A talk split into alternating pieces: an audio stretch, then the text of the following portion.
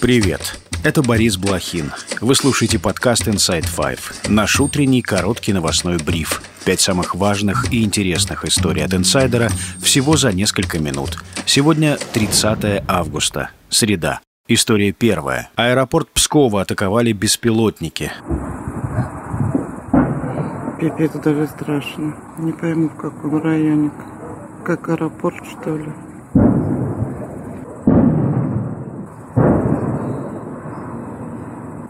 Боже, такой черный дым. По данным телеграм-канала, в воздухе были замечены как минимум 10 дронов. Их пытались сбить из стрелкового оружия.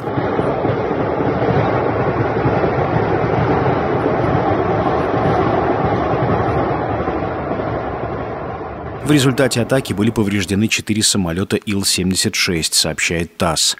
По данным местных СМИ, под атаку попала нефтебаза. Отмечу, расстояние от Пскова до украинской границы около 800 километров, до границы с Эстонией около 50 километров. Добавлю, в ночь на среду атаки беспилотников подверглись Брянская и Тульская области. Над московскими аэропортами закрывали воздушное пространство. История вторая. В Петербурге похоронили Евгения Пригожина. Прощание с владельцем ЧВК «Вагнера» прошло в закрытом формате. По данным телеграм-каналов, Пороховское кладбище, где погребен Пригожин, оцепили силовики. Бойцы Росгвардии и полицейские выстроились по периметру некрополя через каждые пять метров. Проститься с бизнесменом пришли около 30 человек. Бизнес-джет Embraer Legacy 600 с вагнеровцами на борту разбился 23 августа в Тверской области. Рассматриваются разные версии крушения, от заложенной на борту бомбы до поражения самолета ракетой. История третья. Геркина Стрелкова не отпустили из СИЗО. Мосгорсуд оставил под арестом бывшего министра обороны так называемый ДНР. В апелляционной жалобе адвокаты заявили, что поводов для содержания Игоря Гиркина в СИЗО нет и попросили суд отправить его под домашний арест. Подзащитный активно сотрудничает со следствием и не собирается скрываться от правосудия, сообщила защита. Поддержать Гиркина пришли его соратники, один из которых, по кличке Прапор, сообщил, кто, по его мнению, виноват в аресте товарища. Конечно, это месть всех либералов за русское движение. И возможно, что это, скорее всего, э, власть отдает на откуп, кто после мятежа Пригожина, понимаете, показать свою силу, что они не сдались и русских никогда не подпустят к власти. Самое главное, они боятся, это возрождение русского национального духа, повторение 2014 года, русской весны, когда национальное русское сознание взорвалось. Вот это главный их не страх. Мы сейчас находимся э, на самом начале русского ренессанса тысячелетнего. И вот эти вот мелкие вот эти нюансы вот этого Последний закат 30-летнего либерального управления нам не интересно совершенно. У нас впереди большие возможности, большая жизнь, большие изменения. В итоге суд оставил Гиркина под арестом до 18 сентября. Ему грозит до пяти лет тюрьмы за призывы к экстремизму.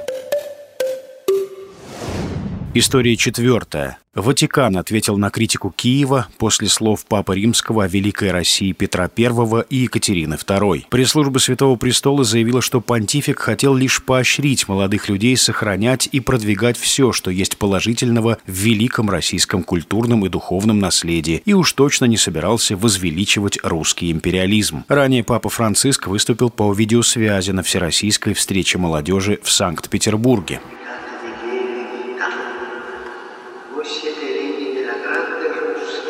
Не забывайте о своем наследии. Вы наследники Великой России, Великой России святых и царей, Великой России Петра I и Екатерины II, Великой Российской империи. Отмечу, в Кремле положительно оценили выступление Папы Римского – в Украине речь Франциска назвали глубоко прискорбной и обвинили понтифика в пропаганде империализма. История пятая. Крупный лесной пожар в курортном Геленджике.